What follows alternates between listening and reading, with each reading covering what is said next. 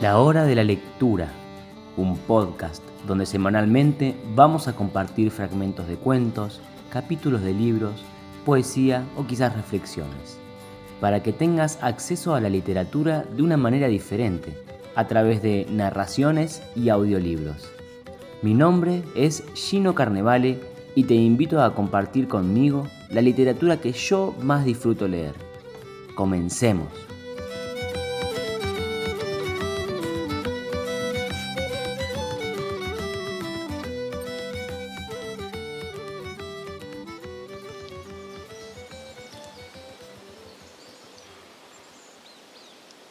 Bienvenidos una vez más a un nuevo episodio de la hora de la lectura. Nos encontramos como cada semana en el ciclo de lectura de audiolibros de Tolkien y hoy nos toca compartir el capítulo 10 del libro cuarto de las dos torres, las decisiones del maese Samsagas. Este es el último capítulo del libro y será el último capítulo de la temporada 2 de este podcast. Ella, la araña, aparece por otra salida lateral del túnel y corre hacia Frodo. Antes de que Sam pueda ayudarlo, es atacado por Gollum, y luego de una lucha desesperada, Sam consigue quitarse de encima a Gollum y mandarlo lejos mientras huye. Y sin adentrarme más en el capítulo, dejaremos que la voz del narrador nos sumerja en la aventura de la misión del anillo.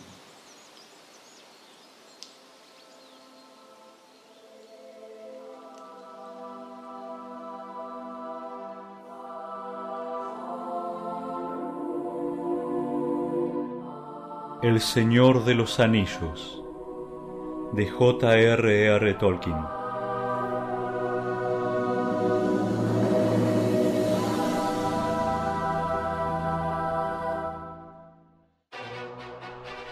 Libro cuarto, capítulo 10 Las decisiones de Maese Samsagas Frodo yacía de cara al cielo y ella la araña se inclinaba sobre él tan dedicada a su víctima que no advirtió la presencia de Sam ni lo oyó gritar hasta que lo tuvo a pocos pasos. Sam, llegando a todo correr, vio a Frodo atado con cuerdas que lo envolvían desde los hombros hasta los tobillos, y ya el monstruo, a medias levantándolo con las grandes patas delanteras, a medias a la rastra, se lo estaba llevando. Junto a Frodo en el suelo Inútil desde que se le cayera de la mano, centelleaba la espada élfica. Sam no perdió el tiempo en preguntarse qué convenía hacer, o si lo que sentía era coraje o lealtad o furia. Se abalanzó con un grito y recogió con la mano izquierda la espada de Frodo. Luego atacó. Jamás se vio ataque más feroz en el mundo salvaje de las bestias como si una alimaña pequeña y desesperada, armada tan solo de dientes diminutos, se lanzara contra una torre de cuerno y cuero inclinada sobre el compañero caído. Como interrumpida en medio de una ensoñación por el breve grito de Sam, ella la araña volvió lentamente hacia él aquella mirada horrenda y maligna. Pero antes de que llegara a advertir que la furia de este enemigo era mil veces superior a todas las que conociera en años incontables, la espada centelleante le mordió el pie y amputó la garra. Sam saltó adentro, al arco formado por las patas, y con un rápido movimiento ascendente de la otra mano, lanzó una estocada a los ojos arracimados en la cabeza gacha de ella la araña. Un gran ojo quedó en tinieblas. Ahora la criatura pequeña y miserable estaba debajo de la bestia, momentáneamente fuera del alcance de los picotazos y las garras.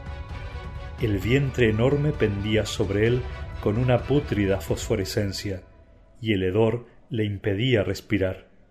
No obstante, la furia de Sam alcanzó para que asestara otro golpe, y antes de que ella la araña se dejara caer sobre él y lo sofocara, junto con ese pequeño arrebato de insolencia y coraje, le clavó la hoja de la espada élfica con una fuerza desesperada. Pero ella la araña no era como los dragones y no tenía más puntos vulnerables que los ojos. Aquel pellejo secular de agujeros y protuberancias de podredumbre estaba protegido interiormente por capas y capas de excrescencias malignas. La hoja le abrió una incisión horrible, mas no había fuerza humana capaz de atravesar aquellos pliegues y repliegues monstruosos, ni aun con un acero forjado por los elfos o por los enanos, o empuñado por Beren o Turin. Se encogió al sentir el golpe, pero enseguida levantó el saco del vientre muy por encima de la cabeza de Sam. El veneno brotó espumoso y burbujeante de la herida. Luego, abriendo las patas, dejó caer otra vez la mole enorme sobre Sam. Demasiado pronto, pues Sam estaba aún de pie y soltando la espada, tomó con ambas manos la hoja élfica y apuntándola al aire, paró el descenso de aquel techo horrible. Y así, ella la araña, con todo el poder de su propia y cruel voluntad, con una fuerza superior a la del puño del mejor guerrero, se precipitó sobre la punta implacable. Más y más profundamente penetraba cada vez aquella punta, mientras Sam era aplastado poco a poco contra el suelo. Jamás ella la araña había conocido ni había soñado conocer un dolor semejante en toda su larga vida de maldades. Ni el más valiente de los soldados de la antigua Gondor, ni el más salvaje de los orcos atrapados en la tela, había resistido de ese modo, y nadie jamás le había traspasado con el acero la carne bien amada. Se estremeció de arriba abajo, levantó una vez más la gran mole tratando de arrancarse del dolor y combando bajo el vientre los tentáculos crispados de las patas, dio un salto convulsivo hacia atrás. Sam había caído de rodillas cerca de la cabeza de Frodo. Tambaleándose en el hedor repelente, aún empuñaba la espada con ambas manos. A través de la niebla que le enturbiaba los ojos, entrevió el rostro de Frodo y trató obstinadamente de dominarse y no perder el sentido. Levantó con lentitud la cabeza y la vio a unos pocos pasos, y ella lo miraba.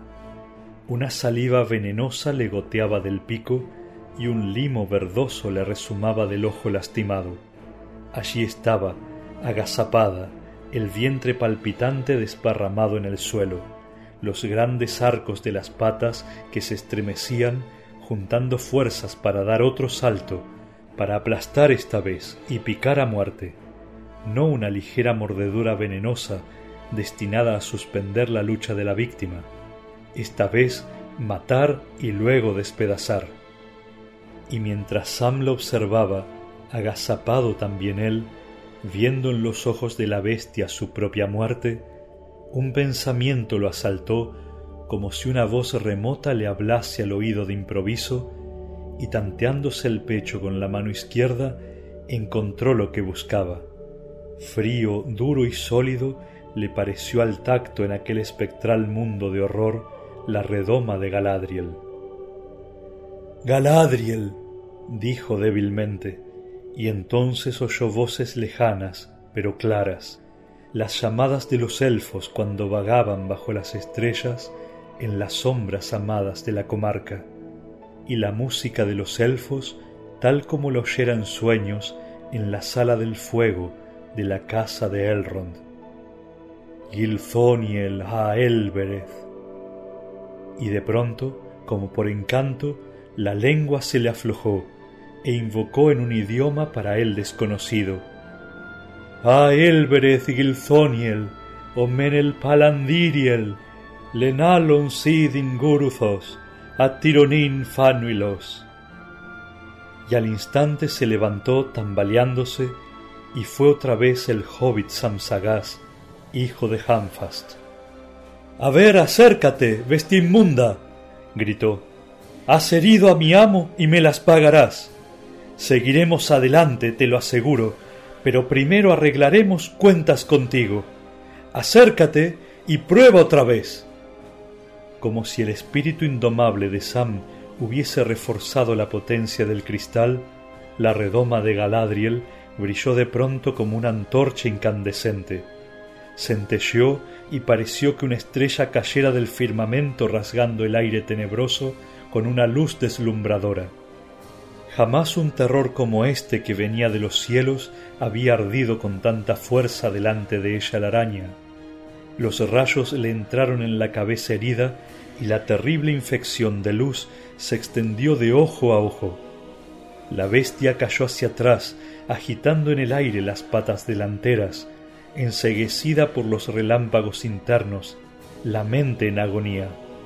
Luego volvió la cabeza mutilada, rodó a un costado y adelantando primero una garra y luego otra, se arrastró hacia la abertura del acantilado sombrío.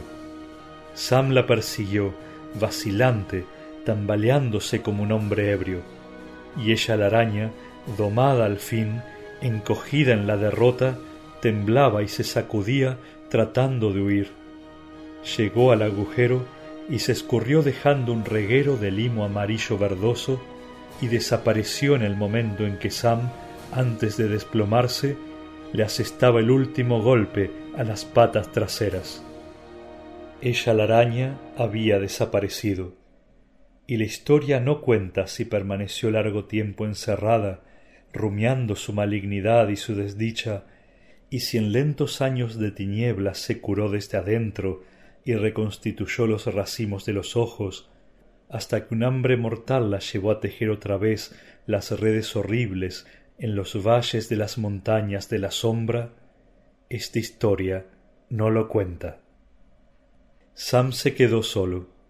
Penosamente, mientras la noche del país sin nombre caía sobre el lugar de la batalla, se arrastró de nuevo hacia su amo. Mi amo. mi querido amo. gritó. Pero Frodo no habló. Mientras corría hacia adelante en plena exaltación, feliz al verse en libertad, ella la araña lo había perseguido con una celeridad aterradora y de un solo golpe le había clavado en el cuello el pico venenoso. Ahora Frodo yacía pálido, inmóvil, insensible a cualquier voz. Mi amo, mi querido amo, repitió Sam, y esperó durante un largo silencio, escuchando en vano. Luego lo más rápido que pudo, cortó las cuerdas y apoyó la cabeza en el pecho y en la boca de Frodo, pero no descubrió ningún signo de vida, ni el más leve latido del corazón. Le frotó varias veces las manos y los pies y le tocó la frente, pero todo estaba frío. Frodo, señor Frodo, exclamó, no me deje aquí solo. Es Susam quien lo llama. No se vaya donde yo no pueda seguirlo. Despierte, señor Frodo. Oh, por favor, despierte, Frodo. Despierte, Frodo, pobre de mí. Pobre de mí, despierte. Y entonces la cólera lo dominó, y levantándose corrió frenéticamente alrededor del cuerpo de su amo, y hendió el aire con la espada y golpeó las piedras dando gritos de desafío. Luego se volvió e inclinándose miró a la luz crepuscular el rostro pálido de Frodo y de pronto descubrió que esta era la imagen que se le había revelado en el espejo de Galadriel en Lorien. Frodo de cara pálida, dormido al pie de un risco grande y oscuro. Profundamente dormido había pensado entonces. Está muerto, dijo. No está dormido, está muerto. Y mientras lo decía, como si las palabras hubiesen activado el veneno, le pareció que el rostro de Frodo cobraba un tinte lívido y verdoso. Y entonces la desesperación más negra cayó sobre él, y se inclinó hasta el suelo, y se cubrió la cabeza con la capucha gris, mientras la noche le invadía el corazón, y no supo nada más. Cuando al fin las tinieblas se disiparon, Sam levantó la cabeza y vio sombras en torno pero no hubiera sabido decir durante cuántos minutos o cuántas horas el mundo había continuado arrastrándose. Estaba en el mismo lugar y aún allí junto a él yacía su amo muerto. Ni las tinieblas se habían desmoronado, ni la tierra había caído en ruinas. ¿Qué haré? ¿Qué haré? se preguntó. ¿Habré recorrido con él todo este camino para nada? Y en ese preciso instante oyó su propia voz diciendo palabras que al comienzo del viaje él mismo no había comprendido. Tengo que hacer algo antes del fin, y está ahí adelante. Tengo que buscarlo, señor, si usted me entiende. Pero ¿qué puedo hacer? No por cierto abandonar al señor Frodo muerto y sin sepultura en lo alto de las montañas y volverme para casa. O continuar. Continuar, repitió, y por un momento lo sacudió un estremecimiento de miedo y de incertidumbre. Continuar. ¿Es eso lo que he de hacer? ¿Y abandonarlo aquí? Entonces al fin rompió a llorar, y volviendo junto a Frodo, le estiró el cuerpo y le cruzó las manos frías sobre el pecho, y lo envolvió en la capa élfica, y luego puso a un lado su propia espada y al otro lado el bastón que le había regalado Faramir. Si voy a continuar, señor Frodo, dijo, tendré que llevarme su espada con el permiso de usted, pero le dejo esta otra al lado, así como estaba junto al viejo rey en el túmulo. Y usted tiene además la hermosa cota de mithril del viejo señor Bilbo, y el cristal de estrella, señor Frodo, usted me lo prestó, pero voy a necesitarlo, pues de ahora en adelante andaré siempre en la oscuridad. Es demasiado precioso para mí, y la dama se lo regaló a usted, pero ella tal vez comprendería. Usted lo comprende, ¿verdad, señor Frodo? Tengo que seguir. Sin embargo, no pudo seguir. Todavía no. Se arrodilló, tomó la mano de Frodo y no la pudo soltar, el tiempo pasaba y él seguía allí de rodillas, estrechando la mano de Frodo, mientras en su corazón se libraba una batalla. Trató de reunir las fuerzas necesarias para arrancarse de allí y partir en un viaje solitario, el viaje vengador. Si al menos pudiera partir, la furia lo llevaría por todas las rutas del mundo detrás de Gollum hasta dar por fin con él, y entonces Gollum moriría en un rincón. Pero no era eso lo que él pretendía. Abandonar a su amo solo por eso no tenía ningún sentido. No le devolvería la vida. Ahora nada le devolvería la vida. Hubiera sido preferible que murieran juntos, y aun así sería también un viaje solitario.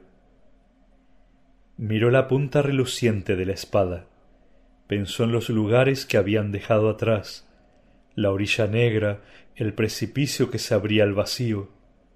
Por ese lado no había salida posible. Sería como no hacer nada. No valía la pena. No era eso lo que él pretendía. Pero entonces, ¿qué he de hacer? gritó de nuevo, y ahora le pareció conocer exactamente la dura respuesta. Seguir adelante. Otro viaje solitario y el peor. ¿Cómo? ¿Yo solo ir hasta la grieta del destino y todo lo demás? Titubeaba aún, pero la resolución crecía. ¿Cómo? ¿Yo sacarle a él el anillo? El concilio se lo entregó a él. Pero al instante le llegó la respuesta. Y el concilio le dio compañeros, a fin de que la misión no fracasara. Y tú eres el último que queda de la compañía. La misión no puede fracasar. ¿Por qué me habrá tocado ser el último? gimió. ¿Cuánto daría porque estuviese aquí el viejo Gandalf o algún otro? ¿Por qué me habrán dejado solo para que yo decida? Me equivocaré, estoy seguro, y no me corresponde a mí sacarle el anillo y ponerme por delante. Pero no eres tú quien se pone por delante, te han puesto. Y en cuanto a no ser la persona adecuada, Tampoco lo era el señor Frodo, se podría decir, ni el señor Bilbo. Tampoco ellos eligieron. Pues bien, tengo que decidirlo y lo decidiré, aunque estoy seguro de equivocarme. ¿Qué otra cosa puede hacer Sam Ganji? A ver, reflexionemos un poco. Si nos encuentran aquí o si encuentran al señor Frodo, y con esa cosa encima, bueno, el enemigo se apoderará de él y será el fin de todos nosotros, de Lorien y de Rivendell y de la comarca y de todo lo demás. y no hay tiempo que perder, pues entonces será el fin de todas maneras.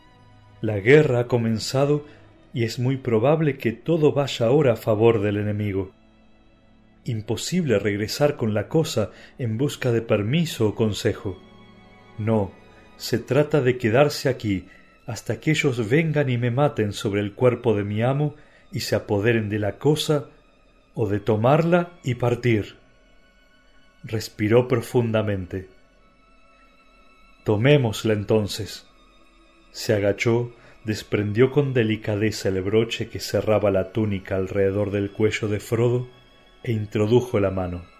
Luego, levantando con la otra la cabeza, besó la frente helada y le sacó dulcemente la cadena.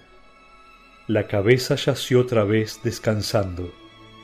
No hubo ningún cambio en el rostro sereno, y más que todos los otros signos, esto convenció por fin a Sam de que Frodo había muerto y había abandonado la misión. Adiós, amo querido, murmuró. Perdone a su Sam. Él regresará en cuanto haya llevado a cabo la tarea si lo consigue, y entonces nunca más volverá a abandonarlo. Descanse tranquilo hasta mi regreso, y que ninguna criatura inmunda se le acerque.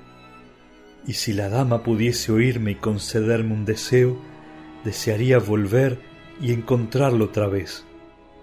Adiós. Luego, inclinándose, se pasó la cadena por la cabeza, y al instante el peso del anillo lo encorvó hasta el suelo como si le hubiesen colgado una piedra enorme. Pero poco a poco, como si el peso disminuyera o una fuerza nueva naciera en él, irguió la cabeza y haciendo un gran esfuerzo se levantó y comprobó que podía caminar con la carga. Y entonces alzó un momento la redoma para mirar por última vez a su amo y la luz ardía ahora suavemente, con el débil resplandor de la estrella vespertina en el estío, y a esa luz la lividez verdosa desapareció del rostro de Frodo y fue hermoso otra vez, pálido pero hermoso, con una belleza élfica, el rostro de alguien que ha partido hace mucho tiempo del mundo de las sombras, y con el triste consuelo de esta última visión, Luego de haber escondido la luz, Sam se internó con paso vacilante en la creciente oscuridad. No tuvo mucho que caminar. La boca del túnel se abría atrás, no lejos de allí, pero delante, a unas doscientas yardas o quizá menos, corría el desfiladero. El sendero era visible en la penumbra del crepúsculo. Un surco profundo, excavado a lo largo de los siglos, que ascendía en una garganta larga flanqueada por paredes rocosas. La garganta se estrechaba rápidamente. Pronto Sam llegó a un tramo de escalones anchos y bajos. Ahora la torre de los orcos se erguía justo encima, negra y hostil, y en ella brillaba el ojo incandescente. Las sombras de la base ocultaban al hobbit. Llegó a lo alto de la escalera y se encontró por fin en el desfiladero. Lo he decidido, se repetía a menudo, pero no era verdad. Pese a que lo había pensado muchas veces, lo que estaba haciendo era del todo contrario a su naturaleza. Me habré equivocado, murmuró. ¿Qué hubiera tenido que hacer? Mientras las paredes casi verticales del desfiladero se cerraban alrededor de él, antes de llegar a la cima misma, y antes de mirar por fin el sendero que descendía al país sin nombre, dio media vuelta. Por un momento, paralizado por la duda intolerable, miró hacia atrás. La boca del túnel era todavía visible, una mancha borrosa y pequeña en la penumbra, y creyó ver o adivinar el lugar donde yacía Frodo. Y de pronto le pareció que allá abajo, en el suelo, ardía un leve resplandor o tal vez fuese tan solo un efecto de las lágrimas que le empañaban los ojos, mientras escudriñaba aquella cumbre pedregosa donde su vida entera había caído en ruinas. Si al menos pudiera cumplir mi deseo, suspiró, mi único deseo, volver y encontrarlo. Luego por fin se volvió hacia el camino que se extendía ante él y avanzó unos pocos pasos, los más pesados y más penosos que hubiera dado nunca.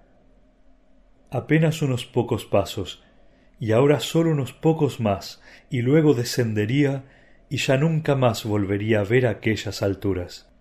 Y entonces, de improviso, oyó gritos y voces. Sam esperó inmóvil como petrificado. Voces de orcos, adelante y atrás de él. Un fuerte ruido de pisadas y voces roncas. Los orcos subían al desfiladero desde el otro lado, tal vez desde alguna de las puertas de la torre. Pasos precipitados y gritos detrás. Dio media vuelta y vio unas lucecitas rojas, antorchas que parpadeaban a lo lejos a la salida del túnel. La cacería había comenzado al fin. El ojo de la torre no era ciego, y Sam estaba atrapado. La temblorosa luz de las antorchas y el retintín de los aceros se iban acercando. Un momento más y llegarían a la cima y caerían sobre él. Había perdido un tiempo precioso en decidirse y ahora todo era inútil. ¿Cómo huir? ¿Cómo salvarse? ¿Cómo salvar el anillo? El anillo. No fue ni un pensamiento ni una decisión. De pronto se dio cuenta de que se había sacado la cadena y de que tenía el anillo en la mano. La vanguardia de la horda de orcos apareció en el desfiladero justo delante de él. Entonces se puso el anillo en el dedo. El mundo se transformó y un solo instante se colmó de una hora de pensamiento. Advirtió enseguida que oía mejor y que la vista se le debilitaba, pero no como en el antro de ella la araña. Aquí todo cuanto veía alrededor no era oscuro, sino impreciso, y él, en un mundo gris y nebuloso, se sentía como una pequeña roca negra y solitaria y el anillo, que le pesaba y le tironeaba en la mano izquierda, era como un globo de oro incandescente. No se sentía para nada invisible, sino por el contrario, horrible y nítidamente visible, y sabía que en alguna parte un ojo lo buscaba. Oía crujir las piedras y el murmullo del agua a lo lejos en el valle de Morgul, y en lo profundo de la roca la bullente desesperación de ella la araña extraviada en algún pasadizo ciego, y voces en las mazmorras de la torre, y los gritos de los orcos que salían del túnel, y ensordecedor, rugiente, el ruido de los pasos y los alaridos de los orcos. Se acurrucó contra la pared de roca, pero ellos seguían subiendo, un ejército espectral de figuras grises distorsionadas en la niebla solo sueños de terror con llamas pálidas en las manos, y pasaron junto al hobbit. Sam se agazapó, tratando de escabullirse y esconderse en alguna grieta. Prestó oídos. Los orcos que salían del túnel y los que ya descendían por el desfiladero se habían visto y apurando el paso hablaban entre ellos a voz en cuello. Sam los oía claramente y entendía lo que decían. Tal vez el anillo le había dado el don de entender todas las lenguas, o simplemente el don de la comprensión, en particular la de los servidores de Sauron, el artífice, de modo tal que si prestaba atención entendía y podía traducir los pensamientos de los orcos. Sin duda los poderes del anillo aumentaban enormemente a medida que se acercaban a los lugares en que fuera forjado pero de algo no cabía duda, no transmitía coraje.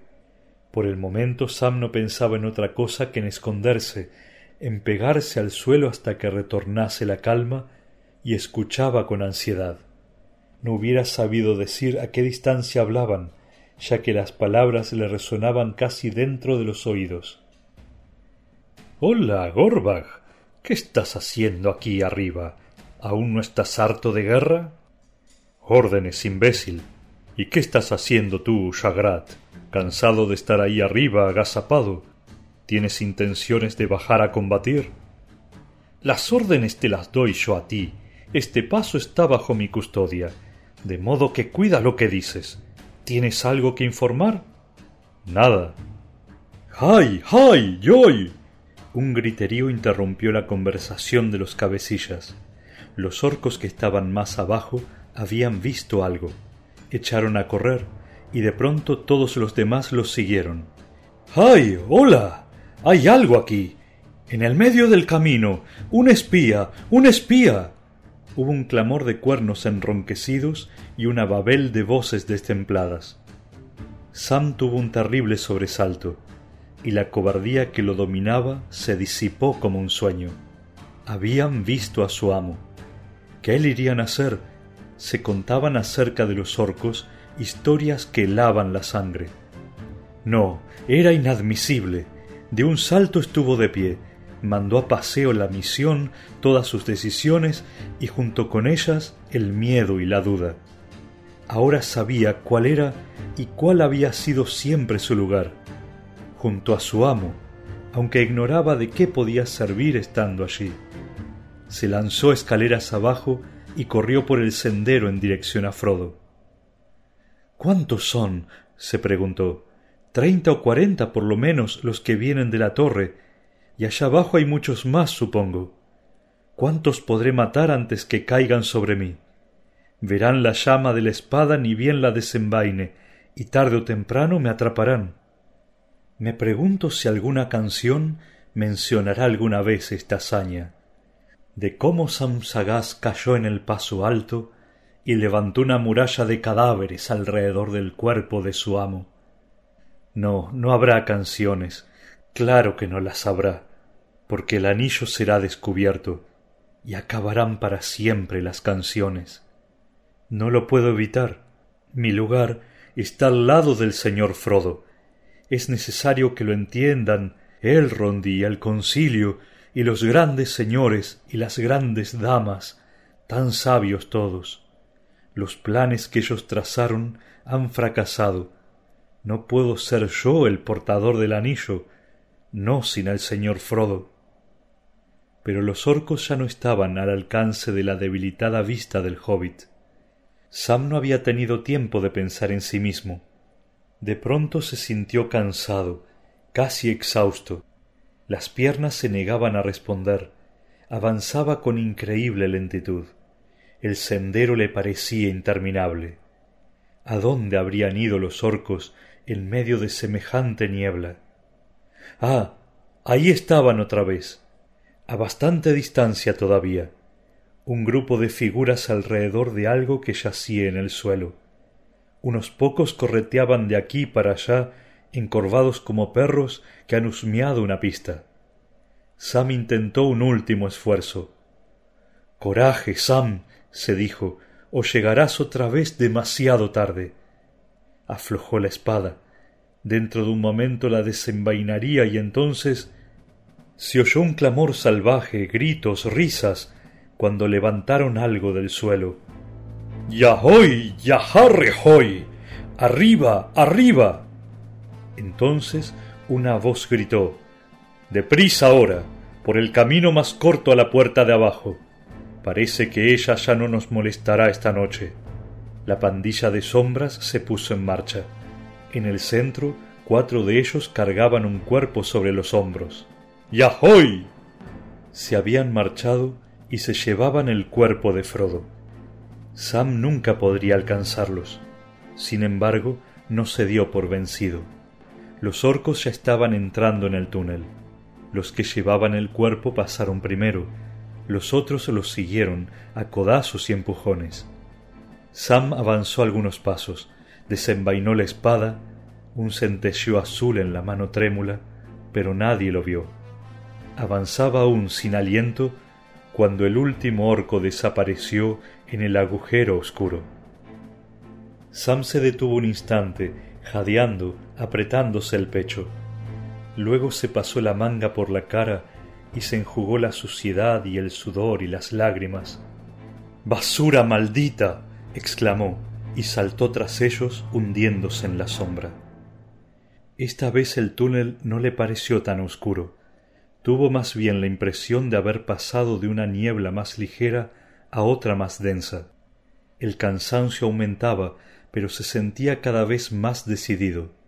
Le parecía vislumbrar, no lejos de allí, la luz de las antorchas, pero por más que se esforzaba no conseguía llegar hasta ellas. Los orcos se desplazaban veloces por los subterráneos y este túnel lo conocían palmo a palmo. No obstante las persecuciones de ella la araña, estaban obligados a utilizarlo a menudo, pues era el camino más rápido entre las montañas y la ciudad muerta. ¿En qué tiempos inmemoriales habían sido excavados el túnel principal y el gran foso redondo en que ella la araña se había instalado siglos atrás? Los orcos lo ignoraban, pero ellos mismos habían cavado a los lados muchos otros caminos a fin de evitar el antro de la bestia mientras iban y venían cumpliendo órdenes. Esa noche no tenían la intención de descender muy abajo, sólo querían encontrar cuanto antes un pasadizo lateral que los llevara de vuelta a su propia torre. Casi todos estaban contentos, felices con lo que habían visto y hallado, mientras corrían y parloteaban y gimoteaban a la manera de los orcos. Sam oyó las voces ásperas y opacas en el aire muerto, y distinguió dos en particular, más fuertes y cercanas. Al parecer los cabecillas marchaban a la retaguardia y discutían. No puedes ordenarle a tu chusma que no armes alboroto, Shagrat, gruñó uno de ellos.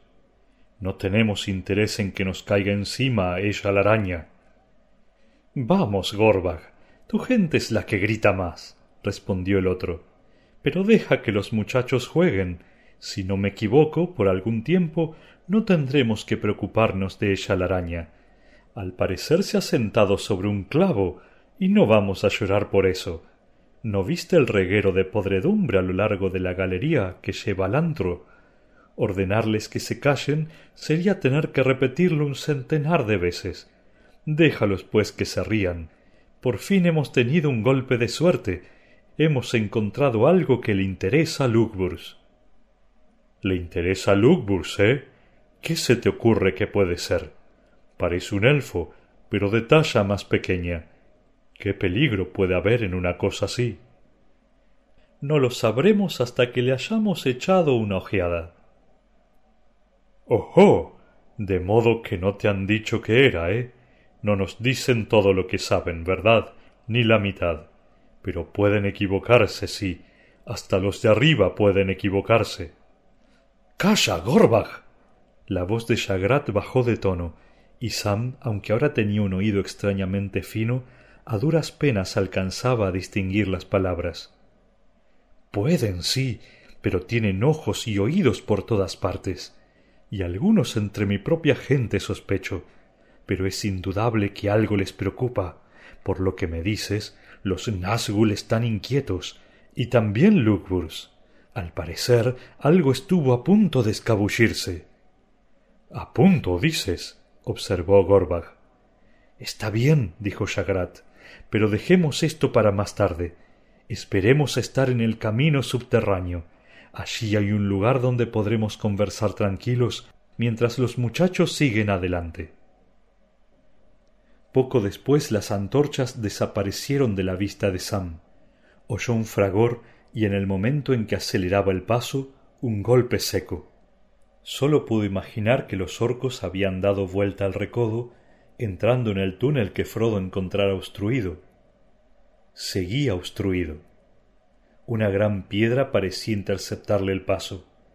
Y sin embargo, los orcos habían salvado el obstáculo de algún modo, ya que Sam los oía hablar del otro lado. Continuaban corriendo, adentrándose cada vez más en el corazón de la montaña hacia la torre. Sam estaba desesperado. Algún propósito maligno abrigaban sin duda al llevarse el cuerpo de Frodo, y él no podía seguirlos se abalanzó contra el peñasco y empujó, pero la piedra no se movió.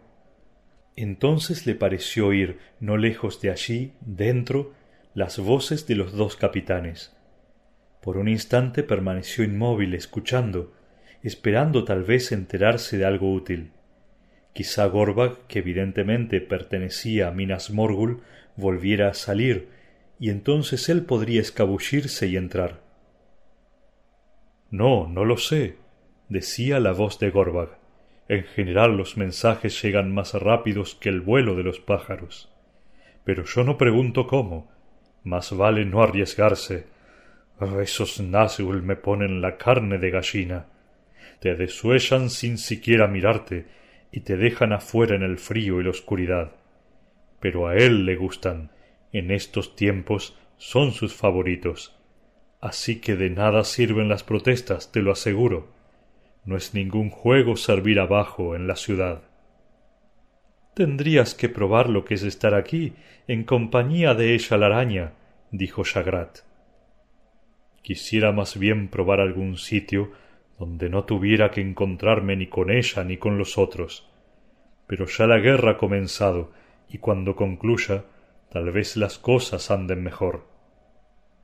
Parece que andan bien por lo que dicen, ¿Qué otra cosa quieres que digan? gruñó Gorbag. Ya veremos. De todos modos, si en verdad termina bien, habrá mucho más espacio. ¿Qué te parece si tenemos una oportunidad de escapar tú y yo por nuestra cuenta con algunos de los muchachos de confianza a algún lugar donde haya un botín bueno y fácil de conseguir y ninguno de esos grandes patrones? Ah, dijo Shagrat, como en las viejas épocas. Sí, dijo Gorbag, pero no contemos con eso. Yo no estoy nada tranquilo. Como te decía, los grandes patrones, sí. Y la voz descendió hasta convertirse casi en un susurro. Sí, hasta el más grande pueden cometer errores.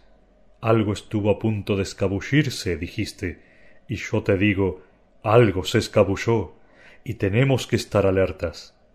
A los pobres Uruks siempre les toca remediar entuertos y sin ninguna recompensa. Pero no lo olvides, a nosotros los enemigos no nos quieren más que a él, y si él cae, también nosotros estaremos perdidos. Pero dime una cosa, ¿cuándo te dieron a ti la orden de salir? Hace alrededor de una hora, justo antes de que tú nos vieras, llegó un mensaje Nazgul inquieto, se temen espías en las escaleras, redoblen la vigilancia, patrullen arriba en las escaleras. Y vine enseguida. Fea historia, dijo Gorbag. Escucha, nuestros centinelas silenciosos estaban inquietos desde hacía más de dos días. Eso lo sé. Pero mi patrulla no recibió orden de salir hasta el día siguiente y no se envió a Lugburs ningún mensaje, a causa de la gran señal y la partida para la guerra del Alto Nazgul y todas esas cosas. Y luego no pudieron conseguir que Lugburs los atendiera enseguida, según me han dicho. Supongo que el ojo habrá estado ocupado en otros asuntos, dijo Shagrat. Dicen que allá abajo en el oeste acontecen grandes cosas. Me imagino, dijo Gorbag.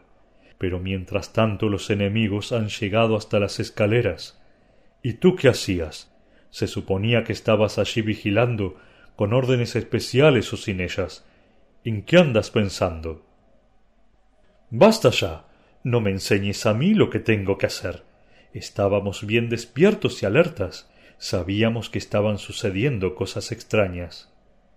Muy extrañas. Sí, muy extrañas, luces y gritos y todo. Pero ella la araña andaba en una de sus diligencias. Mis muchachos la vieron a ella y al fisgón. ¿El fisgón? ¿Qué es eso? Tienes que haberlo visto. Uno pequeñito, flaco y negro. También él se parece a una araña, o quizá más a una rana famélica. Y había estado antes por aquí. Hace años salió de Lugburs la primera vez y tuvimos orden de arriba de dejarlo pasar. Desde entonces volvió un par de veces a subir por las escaleras, pero nosotros lo dejábamos en paz. Al parecer se entiende con la señora. Supongo que no será un bocado muy apetitoso, pues a ella no le preocupaban las órdenes de arriba. Pero vaya la guardia que montáis en el valle. Él estuvo aquí arriba un día antes de que se armase toda esta tremolina. Anoche temprano lo vimos. De todos modos, Mis muchachos informaron que la señora se estaba divirtiendo, y con eso fue suficiente para mí, hasta que llegó el mensaje. Suponía que el fisgón le había llevado algún juguete, o que quizá vosotros le habíais mandado un regalito, un prisionero de guerra o algo por el estilo. Yo no me meto cuando ella juega. Nada se le escapa a ella la araña cuando sale de casa. Nada, dices. ¿Para qué tienes ojos? Te repito que no estoy nada tranquilo. Lo que subió por las escaleras ha escapado. Cortó la telaraña y huyó por el agujero. Eso da que pensar. Ah, bueno, pero a fin de cuentas ella lo atrapó, ¿no? ¿Lo atrapó? ¿Atrapó a quién? A esta criatura insignificante. Pero si hubiera estado solo, ella se lo hubiera llevado mucho antes a su despensa, y allí se encontraría ahora. Y si a le interesaba, te hubiera tocado a ti ir a rescatarlo. Buen trabajo. Pero había más de uno. A esta altura de la charla, Sam se puso a escuchar con más atención, el oído pegado a la piedra. ¿Quién cortó las cuerdas con que ella lo había atado, Shagrat? El mismo que cortó la telaraña. ¿No se te había ocurrido? ¿Y quién le clavó el clavo a la señora? El mismo, supongo. ¿Y ahora dónde está? ¿Dónde está Shagrat? Shagrat no respondió. Te convendría usar la cabeza de vez en cuando si la tienes. No es para reírse. Nadie, nadie jamás antes de ahora había pinchado a ella la araña con un clavo. Y tú tendrías que saberlo mejor que nadie. No es por ofenderte, pero piensa un poco. Alguien anda rondando por aquí, y es más peligroso que el rebelde más condenado que se haya conocido desde los malos tiempos, desde el gran sitio. Algo se ha escabullido. ¿Qué entonces? gruñó Chagrat. A juzgar por todos los indicios, capitán Chagrat, diría que se trata de un gran guerrero, probablemente un elfo, armado sin duda de una espada élfica, y quizá también de un hacha, y anda suelto en tu territorio para colmo, y tú nunca lo viste. Divertidísimo en verdad. Gorbag escupió. Sam torció la boca en una sonrisa sarcástica ante esa descripción de sí mismo. Va, tú siempre lo ves todo negro, dijo Shagrat. Puedes interpretar los signos como te dé la gana. Pero también podría haber otras explicaciones.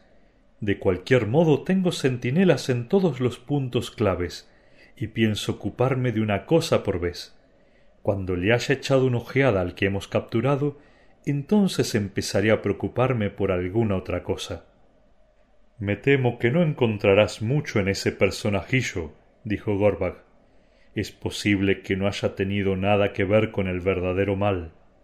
En todo caso, el gran guerrero de la espada afilada no parece haberle dado mucha importancia, dejarlo allí tirado, típico de los elfos. Ya veremos. En marcha ahora. Hemos hablado bastante. Vamos a echarle una ojeada al prisionero. ¿Qué te propones hacer con él? No olvides que yo lo vi primero. Si hay diversión, a mí y a mis muchachos también nos toca. Calma, calma, gruñó Chagrat. Tengo mis órdenes, y no vale la pena arriesgar el pellejo, ni el mío ni el tuyo. Todo merodeador que sea encontrado por los guardias será recluido en la torre. Habrá que desnudar al prisionero. Una descripción detallada de todos sus avíos, vestimenta, armas, carta, anillo o alhajas varias tendrá que ser enviada inmediatamente a Lugburs, y solamente a Lugburs. El prisionero será conservado sano y salvo, bajo pena de muerte para todos los miembros de la guardia, hasta tanto él envíe una orden o venga en persona. Todo esto es bien claro y es lo que haré. Desnudarlo, ¿eh? dijo Gorbag. También los dientes, las uñas, el pelo y todo lo demás. No, nada de eso. Es para Lugburs. Ya te lo he dicho. Lo quieren sano e intacto. No te será tan fácil como supones, rió Gorbag. A esta altura es solo carroña. No me imagino qué podrá hacer Lucburs con una cosa semejante. Bien podrían echarlo en la cazuela. Pedazo de imbécil. ladró Jagrat. Te crees muy astuto, pero ignoras un montón de cosas que conoce casi todo el mundo. Si no te cuidas, serás tú el que terminará en una cazuela o en la panza de ella la araña. Carroña. Entonces conoces bien poco a la señora. Cuando ella ata con cuerdas, lo que busca es carne. No come carne muerta ni chupa sangre fría. Este no está muerto. Sam se estremeció, aferrándose a la piedra. Tenía la impresión de que todo aquel mundo oscuro se daba vuelta y se ponía al revés. La conmoción fue tan fuerte que estuvo a punto de desmayarse, y mientras luchaba por no perder el sentido, oía dentro de él un comentario. Imbécil, no está muerto, y tu corazón lo sabía. No confíes en tu cabeza, Samsagás, no es tu mejor parte. Lo que ocurre contigo es que nunca tuviste en realidad ninguna esperanza. ¿Y ahora qué te queda por hacer? Por el momento, nada más que apoyarse contra la piedra inamovible y escuchar, escuchar las horribles voces de los orcos. Garn, dijo Shagrat, ella tiene más de un veneno. Cuando sale de casa le basta dar un golpecito en el cuello y las víctimas caen tan fofas como peces deshuesados y entonces ella se da el gusto. ¿Recuerdas al viejo Ufzak? Lo habíamos perdido de vista durante varios días. Por último lo encontramos en un rincón, colgado, sí, pero bien despierto y echando fuego por los ojos. ¿Cómo nos reímos? Quizá ella se había olvidado de él, pero nosotros no lo tocamos. No es bueno meterse en los asuntos de ella. No, esta basura despertará dentro de un par de horas, y aparte de sentirse un poco mareado durante un rato, no le pasará nada. O no le pasará si Lugburs lo deja en paz. Y aparte, naturalmente, de preguntarse dónde está y qué le ha sucedido. ¿Y qué le va a suceder? rió Gorbach. En todo caso, si no podemos hacer nada más, le contaremos algunas historias. No creo que haya estado jamás en la bella Lugburs, de modo que quizá le guste saber lo que allí le espera. Esto va a ser más divertido de lo que yo pensaba. Vamos. No habrá ninguna diversión, te lo aseguro yo, dijo Shagrat. Hay que conservarlo sano e intacto, pues de lo contrario todos nosotros podríamos darnos por muertos. Bueno, pero si yo fuera tú, atraparía al grande que anda suelto antes de enviar ningún mensaje a Lugburs. No les hará mucha gracia enterarse de que has atrapado al gatito y has dejado escaparse al gato. Las voces se apagaron. Sam oyó el sonido de las pisadas que se alejaban. Empezaba a recobrarse y ahora se sentía furioso. Lo hice todo mal. gritó. Sabía que iba a pasar. Ahora ellos lo tienen, los demonios, los inmundos. Nunca abandones a tu amo, nunca, nunca, nunca. Esa era mi verdadera norma, y en el fondo de mi corazón lo sabía. Quiera el cielo perdonarme. Pero ahora tengo que volver a él, de cualquier manera desenvainó otra vez la espada y golpeó la piedra con la empuñadura, pero sólo obtuvo un sonido sordo. Sin embargo, la espada resplandecía tanto que ahora él podía ver alrededor. Sorprendido descubrió que el peñasco tenía la forma de una puerta pesada y casi el doble de la altura de él. Arriba, un espacio oscuro separaba la parte superior del arco bajo de la puerta, probablemente estaba destinado a impedirle la entrada a ella la araña y se cerraba por dentro con algún mecanismo invulnerable a la astucia de la bestia. Con las fuerzas que le quedaban, Sam dio un salto y se aferró a la parte superior de la puerta, trepó y se dejó caer del otro lado. Luego echó a correr como un loco, la espada incandescente en la mano, dando la vuelta en un recodo y subiendo por un túnel sinuoso. La noticia de que su amo estaba aún con vida le daba el ánimo necesario para hacer un último esfuerzo. No veía absolutamente nada, pues este nuevo pasadizo consistía en una larga serie de curvas y recodos, pero tenía la impresión de estar ganando terreno. Las voces de los orcos volvían a sonar más cerca, quizá a unos pocos pasos. Eso es lo que haré, dijo Jagrat. Lo llevaré enseguida a la cámara más alta. ¿Pero por qué? gruñó Gorbag. ¿Acaso no tienen mazmorras ahí abajo? No tiene que correr ningún riesgo, ya te lo dije, respondió Jagrat. ¿Has entendido?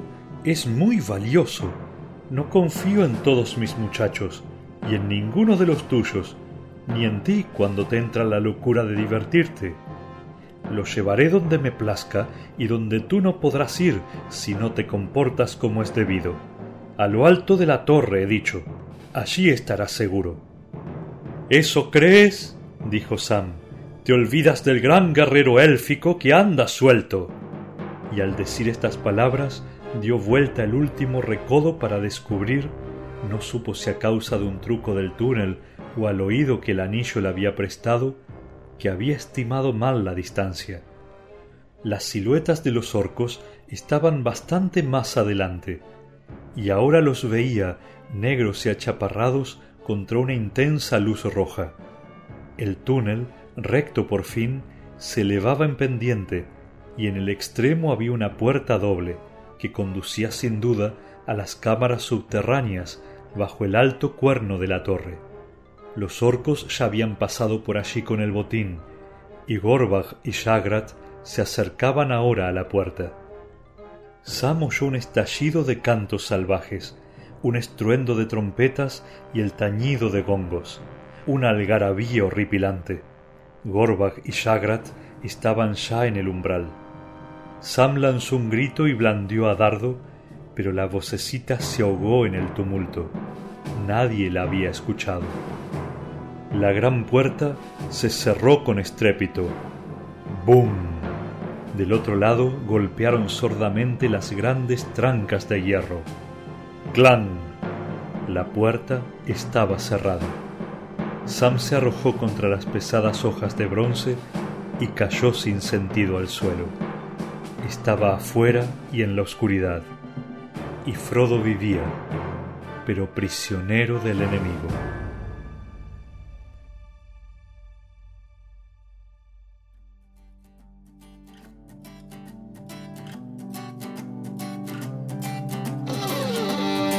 Y hasta aquí llegamos con la segunda temporada de la hora de la lectura. Nos volveremos a encontrar en unos meses para finalizar la lectura del Señor de los Anillos. Gracias, gracias, gracias por acompañarme cada semana compartiendo capítulo a capítulo junto a mí esta literatura que tanto me gusta. Nos vemos. Hasta pronto.